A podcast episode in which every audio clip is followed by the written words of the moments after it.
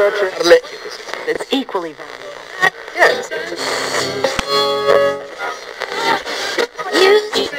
Yeah. yeah.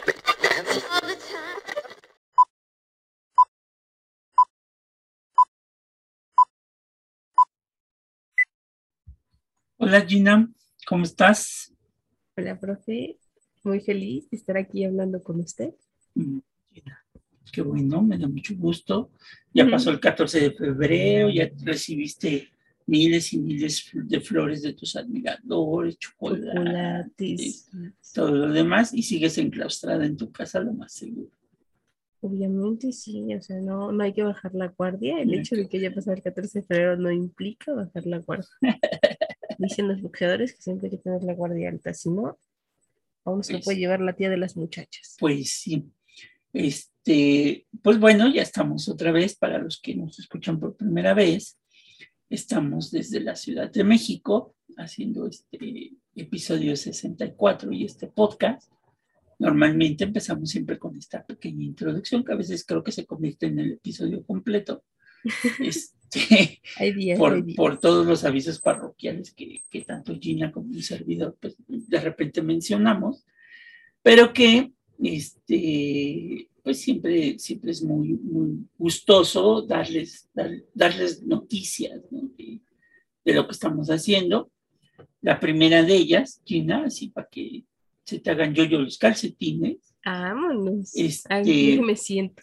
es que, bueno, ya tenemos ot- otros escuchas, un ¿Eh? poquito más, más lejos, Gina, este, porque ahora sí, eh, en el siglo XIX ellos vinieron a, a- a invadirnos, ahora nosotros los, los invadimos a los franceses Miren nomás. con nuestro podcast, o sea que Gina próximamente tendrá que hablar en francés. Ulala. Bienvenido a quien, o bienvenidos a quienes nos escuchen en, este, en Francia, este, allá por los Alpes. Este, yo creo que ha de ser un leñador de estos este, este, que está allá arriba en, en- en los Alpes franceses. Este, No, yo creo que se debe estar congelando, porque si yo estoy aquí en la Ciudad de México. está Este, congelando. ¿en serio? Pero bueno, pues o a lo mejor se congeló escuchando uno de los episodios y ya se siguió todos los episodios. Pero bueno, pues sí, sí es importante que si nos escuchan hasta allá, este, vamos a hacerle como antes le hacían a los extraterrestres, ¿no? Vamos a mandarles señales y a ver si algún día este, nos responden Nos pues, a través de las redes sociales, porque sí es importante para nosotros tener este contacto.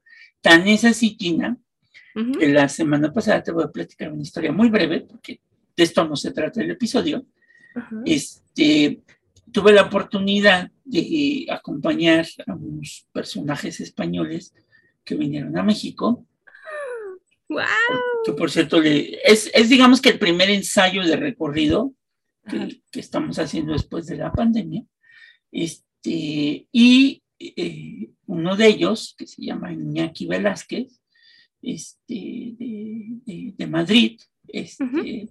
vino y, y, pues nos, di- me dijo que estaba muy agradecido porque él había escuchado los, los programas antes de, de venir a México y que eso le entusiasmó mucho el, este, el venir a, a- a México para conocer mucho de lo que hablamos. Este, llegó muy ansioso de, en los días que había ya estado aquí de buscar las famosas pollas que hablamos este, de Jerez en, Ay. en- en un episodio. ¿Y qué le parecieron? ¿Las encontró? De- no? no, pues no las encontró. Oh. Entonces, hasta, hasta el momento que yo le, le había indicado, porque dice que, pues obviamente hay que recordar que la palabra en España, pues sí tiene una connotación medio, este, medio peligrosa. Pues sí, que puede ser altisonante. oídos Entonces, este, eh, decía que, que, pues, iba a buscar el momento, pero que le iba a pedir como una, un vaso de jerez con, con una clara de huevo, ¿no? Entonces, este, para no decir el, no- el- el nombre como tal,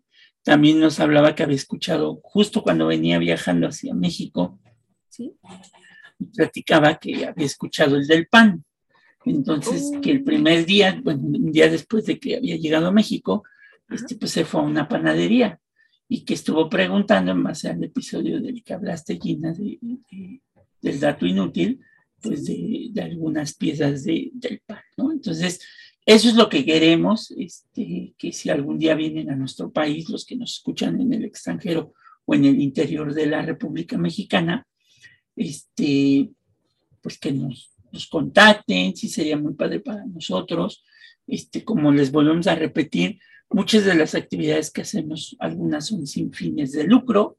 Prácticamente este podcast, pues no monetiza, porque es, es, ahora sí, como decía la vieja filósofa de los años 80, 90, este, Talía, es un pacto entre los dos.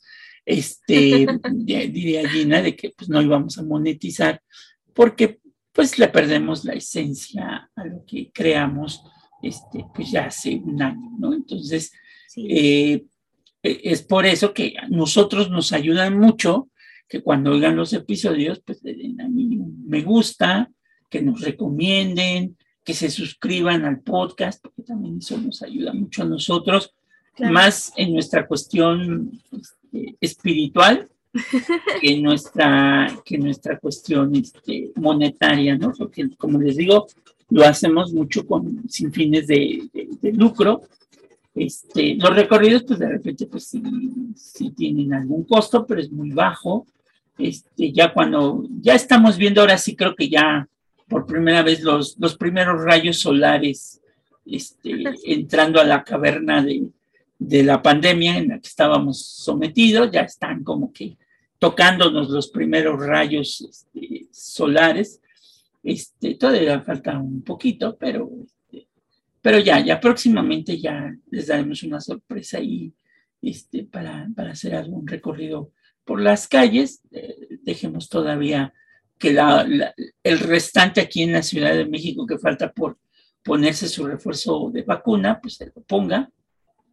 Y este y pues ya ya saben que entre más vacunados estén pues este menor es el riesgo no aunque es persistente pero pues menor es el riesgo entonces sí estamos muy contentos de que bueno pues esta persona que vino a México pues por haber escuchado nuestro podcast pues este pues pues pudo acercarse más pudo acercarse más exacto a México a México siento que en todos los países cuando haces turismo justamente lo que buscas es eso, ¿no? No sentirte como un turista, sino como una persona que disfruta de viajar, pero como si fueras un conocedor. Entonces aquí nuestro amigo Iñaki ya llegó con, con 10 de 10 para preguntarle a la señora de la panadería.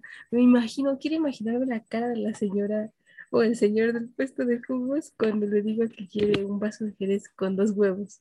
Me imagino tipo, ah, usted quiere una polla. Exactamente. Y ya aquí con cara de, ay, Jesús. Eso, no, eso nos ayuda a nosotros porque, pues obviamente nosotros este, manejamos mucho del calor y el lenguaje que se, que se habla en la Ciudad de México y en algunas partes del país.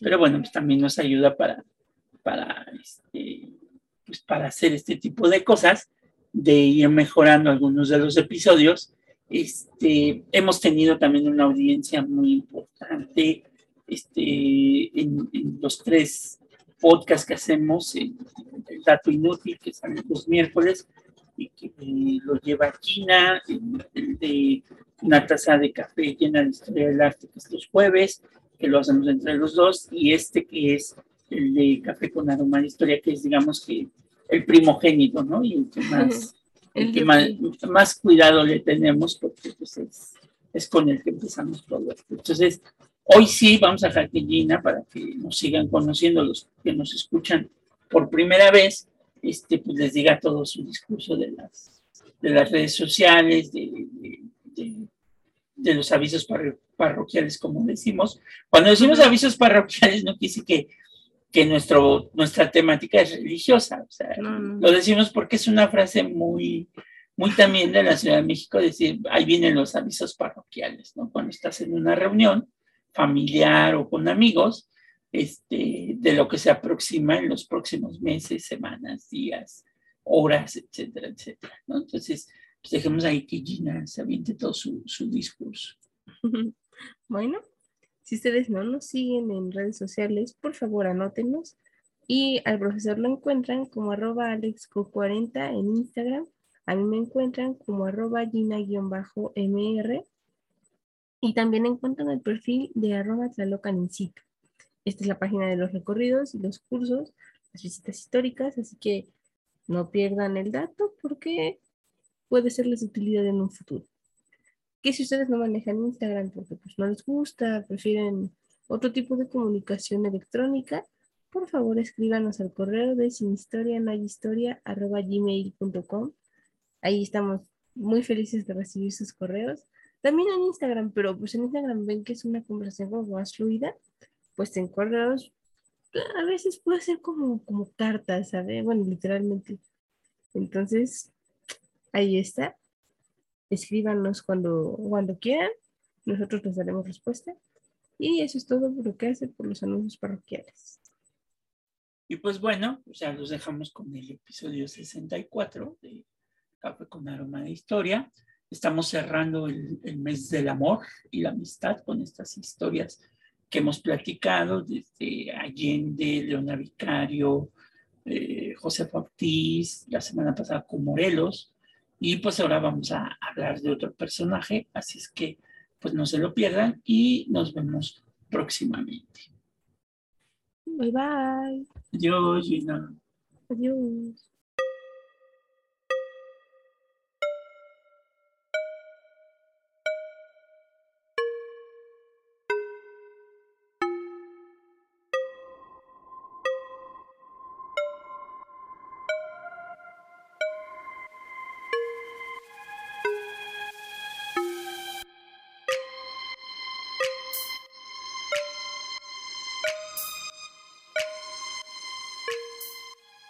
Bienvenidos al nuevo episodio de Café con Aroma de Historia, una narración histórica donde un servidor, Alejandro Godínez, le contará a Gina Medina y a los presentes y oyentes un evento anecdótico de la historia de México que no encontrarás en otro lado y que podrás disfrutar mientras te tomas un buen café con nosotros. Eh, hoy titulamos nuestro episodio 64, Los amores que se vuelven resistentes a los años. Gina ya está ahí con cara de, título, ese sí me gustó. Ese sí le gustó, o sea que los otros no. No, no, no, no, me gustó porque parece ser que la historia de amor no va a terminar en tragedia. No ¿Quién sabe? ¿Quién ah. sabe? ¿Quién sabe? Ya ves que empezamos por un lado y terminamos por otro. Ay, no, no, yo. Hoy yo vamos, a que hoy termina bien todo. Vamos a ver. Hoy platicaremos lo riesgoso que es mirar al pasado en blanco y negro que es imposible encontrar a los próceres de la patria, de cualquier patria, que no tuviesen un gesto de miedo, de mezquindad, de ira o de rencor. Igualmente, es imposible encontrar a lo que en México le conocemos como los villanos de la historia y que están exentos de algún rasgo de humanidad. Ellos, los condenados por las narrativas broncineas, los culpables de grandes traiciones o grandes persecuciones o grandes errores, pues también se dieron tiempo, a veces más, a veces menos, para el amor. ¿no? Entonces, ah, este, es que todos tenemos nuestro corazoncito. Aquí en México pues tenemos una visión de repente de la historia muy maniquea, de decir estos son buenos y estos son malos, y los malos pues tal parece como las películas de Disney, ¿no? no, este, no aman, no sienten, etcétera, etcétera. Gente sin corazón. Sí. Los villanos de la historia también sintieron en algún momento de sus vidas las mariposas en el estómago que los entendidos señalan como una señal inequívoca del enamoramiento fulgurante de la pasión que puede nublar la razón. O sea, no se necesita ser malo de la historia o villano de la historia, porque también sienten maripositas en el estómago. Ay, qué bonito. No quiere decir que se metan, para los que nos escuchan en otro país, o en otra región, que se meten las mariposas al estómago. Diles qué significa llena.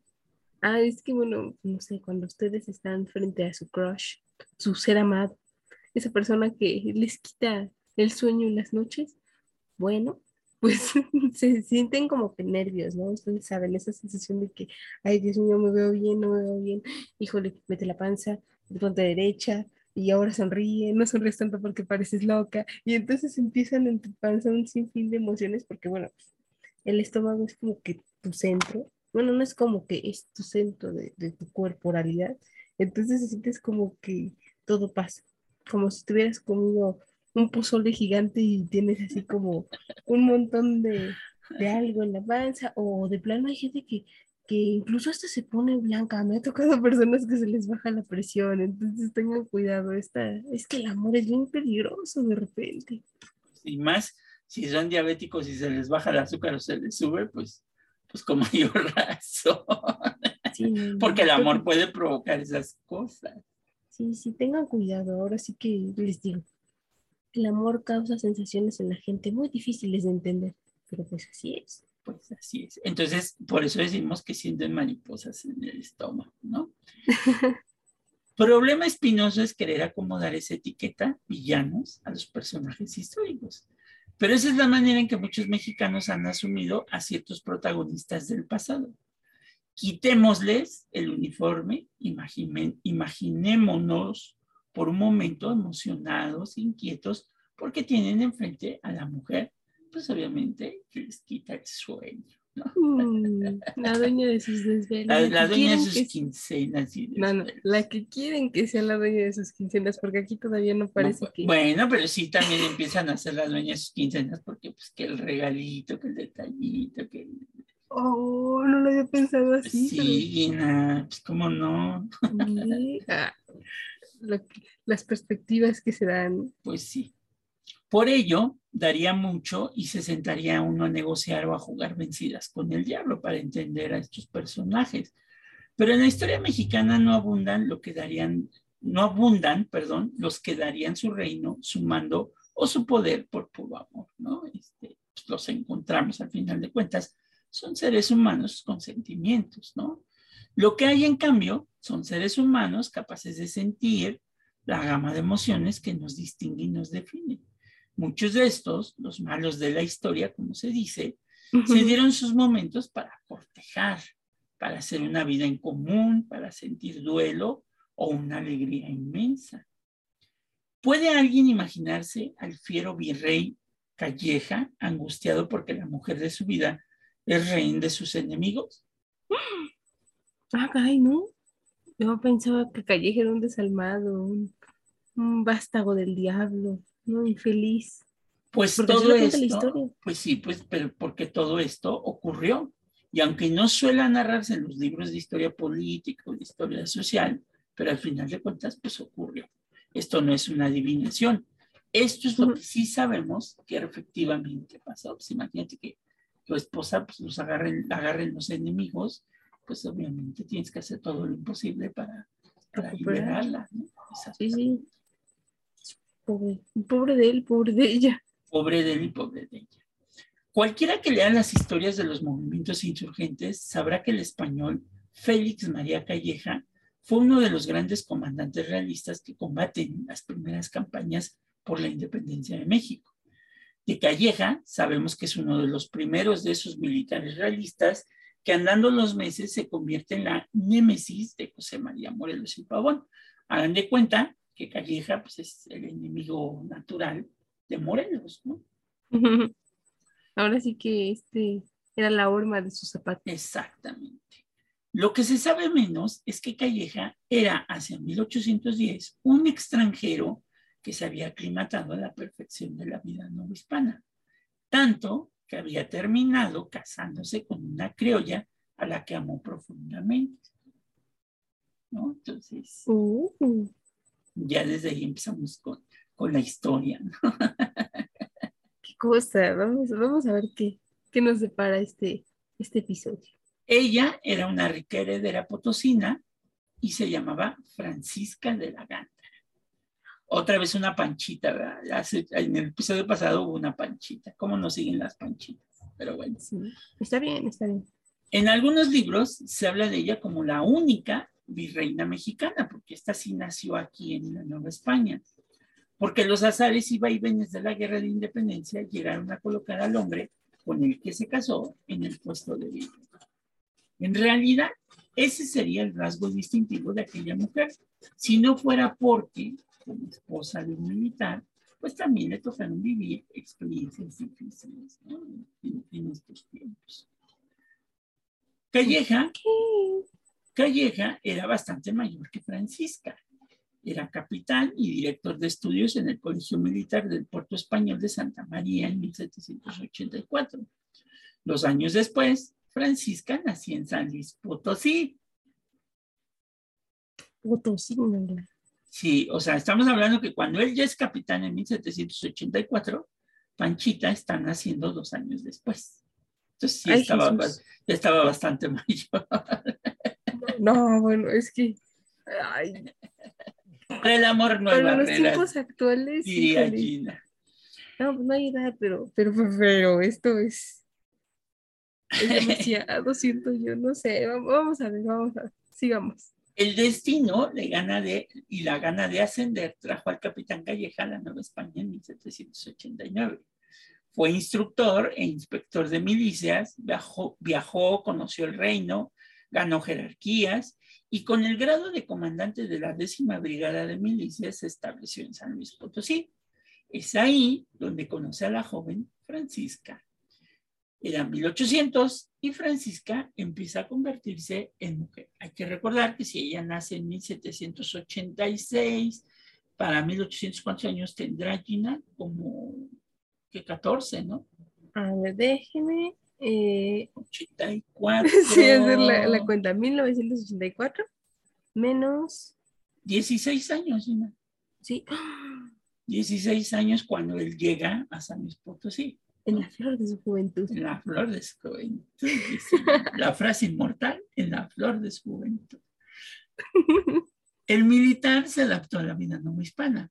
Hay quien dice que se iba convirtiendo un poco en nativo de estas tierras, tanto que se enamoró de una criolla con la que se casa en enero de 1807. O sea, se casa con ella cuando tiene, estábamos 14 y 6, 20, 21 años, ¿no? 21 años, ay Dios, 21 años, ya mis 21 años andaba aquí picándome los ojos. Ok. 21 años es una edad muy joven, pero es que antes vivían menos. Por dinero y posición militar, la pareja formaba parte de esa élite que se conocía, aunque no vivieran en la misma ciudad. Hasta San Luis llegaba la fama del talento de un cura de nombre Miguel Hidalgo, y llegó a ocurrir que en ocasión de alguna fiesta, Calleja, Ignacio Allende y Miguel Hidalgo y Costilla coincidirían en la misma corrida de toros, ¿no? Los que después van a ser enemigos van a coincidir en una en una misma corrida de toros, ¿no? Es que... Los azares del destino, así son. Da vueltas la vida, Exactamente. Aquella vida que parecía apacible para los más poderosos y los más ricos, se quebró cuando a raíz de la invasión napoleónica a España, los criollos no hispanos vieron la oportunidad de pugnar por su autonomía. Era hora de llamar a los militares leales a combatir por la corona.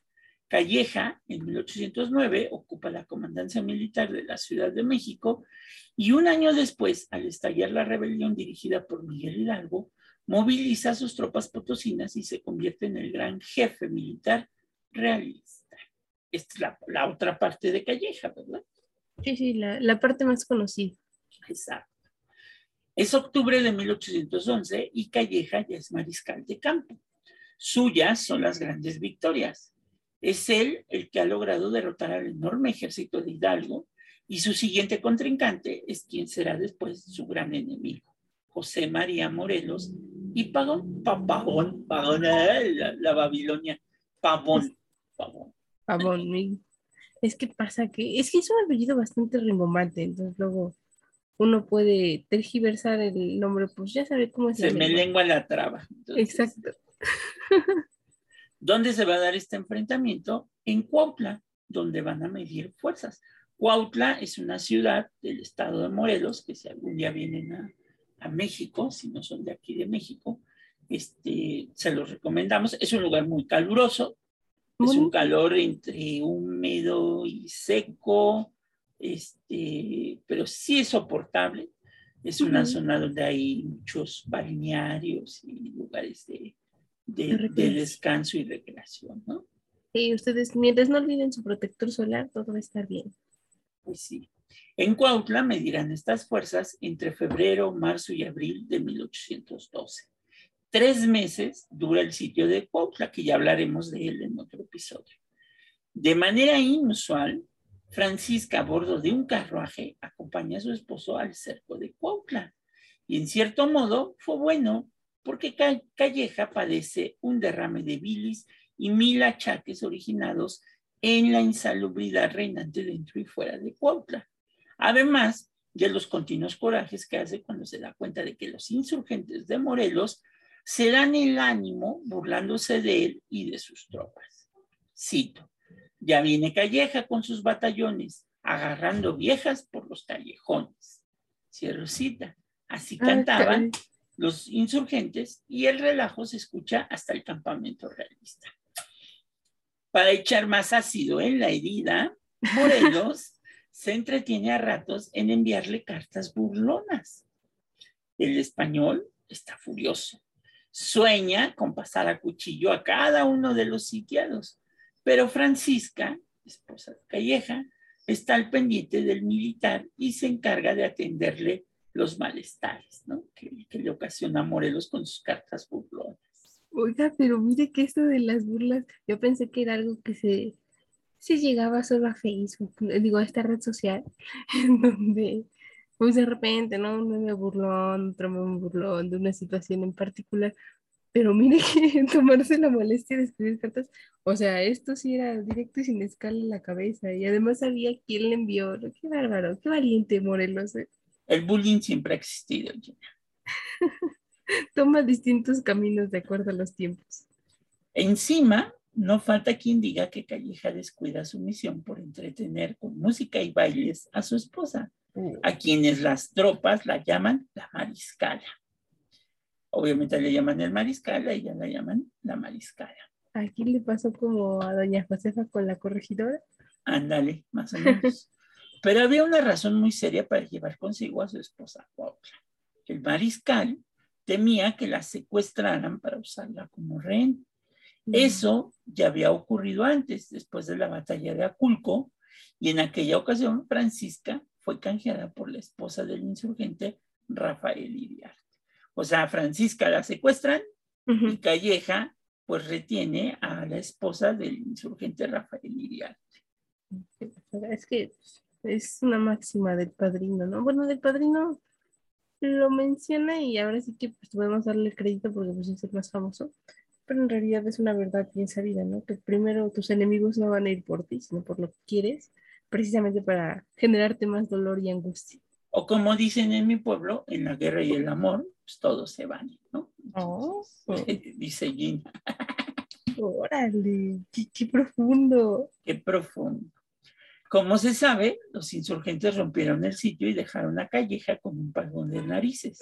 Al mariscal, el carácter se le agrió tanto que muchos atestiguaron cómo maltrató y le gritó a Francisca, desquitándose de su frustración, ¿no?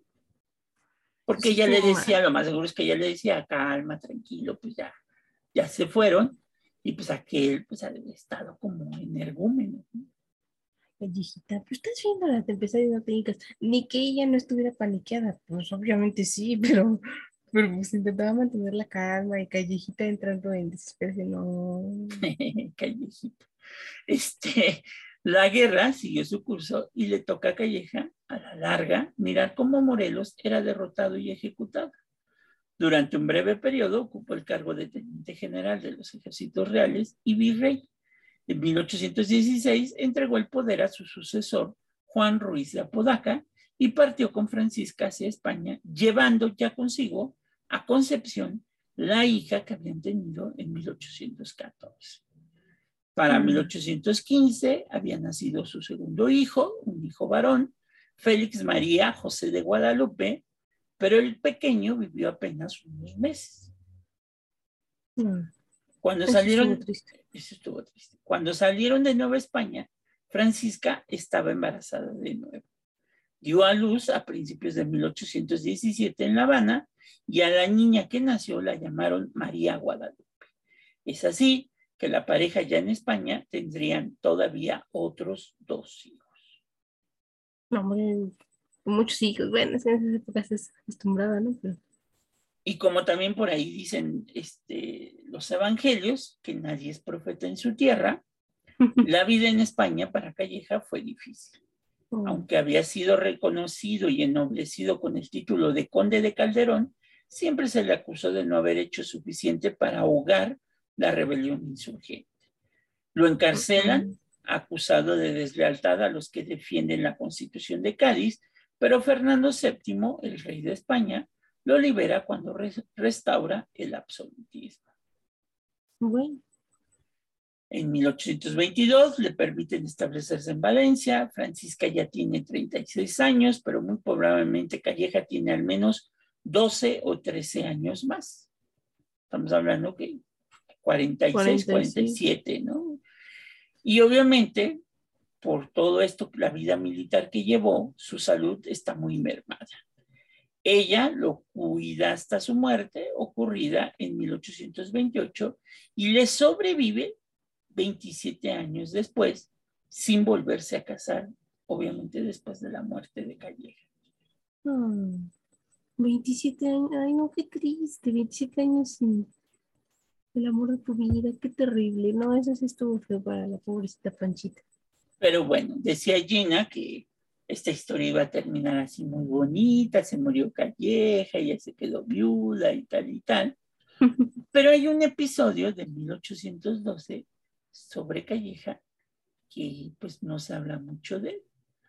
Y ah, se dice, y se dice, aquí viene la historia truculenta del romance. Agárrense, agárrense. Ahí viene, ahí viene el Pedrito Sola y la Pati Chapoy este, Medina. este, en 1812, Félix María Calleja fue honrado con varias funciones teatrales luego de haber derrotado a los insurgentes en las batallas de Aculco y Puente de Calderón en 1810 y 1811.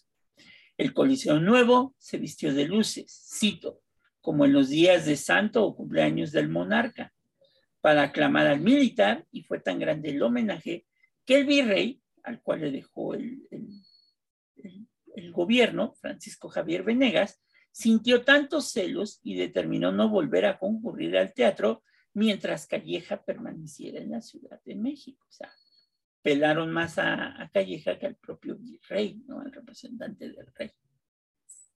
Qué feo. Bueno.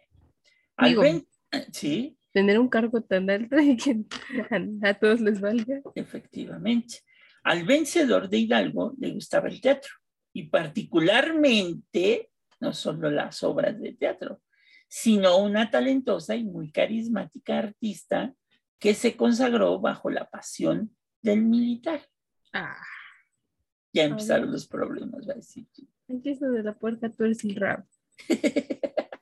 ¿Sí o no? Siguiente frase, la puerta tuerce el rabo. Vamos para allá. Vamos para allá. El 4 de marzo de 1813, Calleja ocupó el cargo de virrey de la Nueva España y desde las alturas del poder se dio tiempo también para impulsar la carrera de la artista Inés García, llamada La Inesilla. Sí, de qué generoso nos resultó Calleja. me, recordó, me recordó del episodio anterior, ¿cómo era? ¿La flor de qué? Este, Gina, ¿te acuerdas? La, de... la de Morelos, la, la, de... Ah, la flor del sur. La flor de... La orquídea del sur. La orquídea del sur. La orquídea del sur.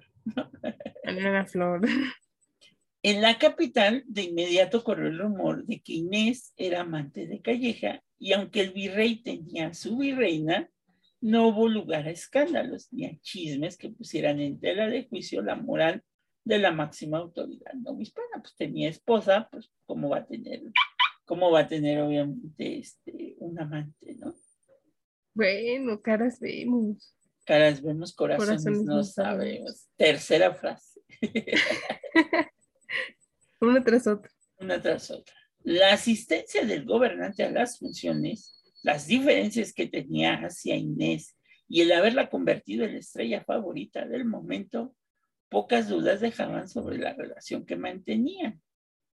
La Inesilla era hermosa, dicen las crónicas, el óvalo de su rostro, escribió Enrique de Olavarría y Ferrari en su reseña histórica del teatro, tenuemente apiñonado, se encerraba graciosamente en un marco de suavismos, cabellos negros, artificialmente rizados, negros y grandes sus ojos, Miraban al medroso ante su hermosura con gracia picardía y al atrevido con apacible sencillez. No. Toma la bandido. Híjole, no, esa es otra frase inmortal, ¿eh?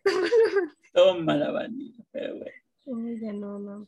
Si bien la posición del virrey le impedía darle rienda suelta a sus deseos durante su gobierno, que concluyó hasta 1816, sí fue el gran benefactor de la Inesilla. El virrey tenía la facultad de otorgar una función de gracia en favor de algunos de los artistas. Todos los ingresos y los obsequios que regalara el público irían a manos del actor o actriz, la cual, dadas las difíciles circunstancias económicas que atravesaba la Nueva España por la guerra de independencia, pues eran el mejor regalo que podía recibir la Inesilla, ¿no? Que recibiera todos los, el dinero de los boletos recaudados. Sí, claro. Ni tardo ni perezoso, en 1813 Calleja autorizó una función de beneficio en favor de Inés y fue un completo éxito antes de comenzar. Ay, no.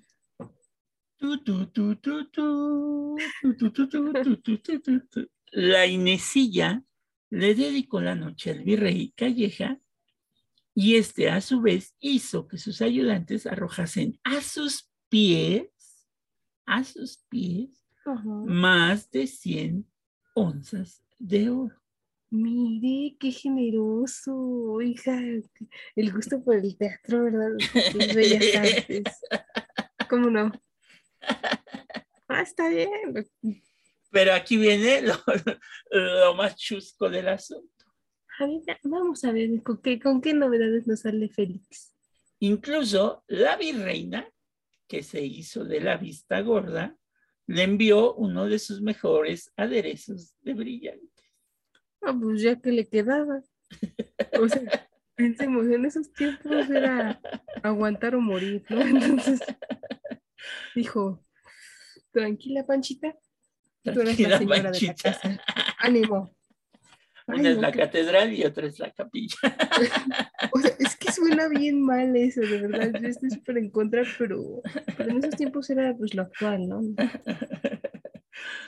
El público no tuvo más que sumarse al hecho porque el virrey y arrojó al escenario pues también onzas y otras monedas de oro. y ay, feliz, era, lo de la semana. pues sí. Y entre los obsequios de alhajas que fueron numerosos, figuraron hilos de perlas, aretes, cruces, cofrecitos de oro, rosarios y relojes con piedras finas. Bueno, esto no era lo de la semana, esto, esto era lo del mes. Pues ya la sacaba de, pobre, oye, por, un buen rato, pero fue la única artista que se le hizo pues este homenaje, ¿no? Curiosamente. Mm. Ay, esas coincidencias. esas coincidencias. Obviamente el tiempo y los asuntos de la Nueva España enfriaron la relación y cada uno de los amantes pues siguió su propio camino tan oscuro como lo eran, pues obviamente, los tiempos de la guerra. Así es que, pues sí, por un lado estaba enamorada de su panchita, pero por el otro lado, pues la otra dueña de sus quincenas, porque le mandó las onzas de oro, pues fue la Inesilla, ¿verdad? Más bien ella era, era Sin palabras, sí, No, no, no, no, más bien el, malo aquí era él. Ellas estaban pues jugando, estaba jugando a dos fuegos. Quien se quema con fuego, se quema la mano. frase siguiente, quien, juega con fuego, se quema la mano. Es que es una verdad universal, o sea, no, no puedes jugar así porque algo va a salir mal. No, aquí la virreina era muy paciente, pero por los tiempos, insisto por los tiempos, sí, sí. Así es que, bueno, pues no todo en la historia son villanos, tienen su corazón sote, más que corazoncito. albergan nada este, más de una. No, no albergan nada más a una, sino albergan nada más de dos o más de tres. Y creo que, que este es también como que la otra contraparte. Digo, este, estos episodios dedicados al mes del amor los vamos a cerrar la próxima semana con una historia también de esas, este, como decimos aquí en la Ciudad de México, chupocludas, este, hablando de, de, Iturbide y, y, sus amores, ¿no? Entonces, este, para cerrar este bloque del amor en la independencia, este, y, y, así darle cierto equilibrio, porque hablamos de, de un vicario que para la historia de México pues, es de, las, de los buenos de la historia, este, de doña Josefa, que también es de las buenas, Morelos, que también es de los buenos, y pues ahora vamos a hablar de dos que son considerados villanos, como ya hablamos de Félix María Calleja y su relación con Panchita, y pues obviamente vamos a hablar de no solamente, por eso no se pierdan el próximo episodio porque va a estar muy interesante, porque no solamente vamos a hablar de Iturbide, sino vamos a hablar de la familia Iturbide. Ya hablamos, ¿te acuerdas que hablamos en un episodio de los Iturbide que todavía andan polulando ahí en, este, Europa? Sí, este, claro. Pero vamos a hablar de una, también de un romance ahí cercano a los Iturbide, como es el romance que, que obtuvo o que tenía la hermana de, de del general Iturbide. Este, Ay, una hermana incómoda. Una hermana incómoda, pero que pues, pues, pues tenía sus que veres con un personaje muy importante de la historia de México. Entonces, no se lo pierdan. Quédense con la Inesilla y sus obras de teatro. este, y pues bueno, hasta aquí llegamos el día de hoy con este episodio de Calleja, su amor por Panchita cuando la secuestran y cómo le arrojó a los pies de la Inesilla más de 100 onzas de oro. Y eso que no existía el mesa, mesa, mesa, mesa. Además, ¿no? Ay, qué cosa estoy.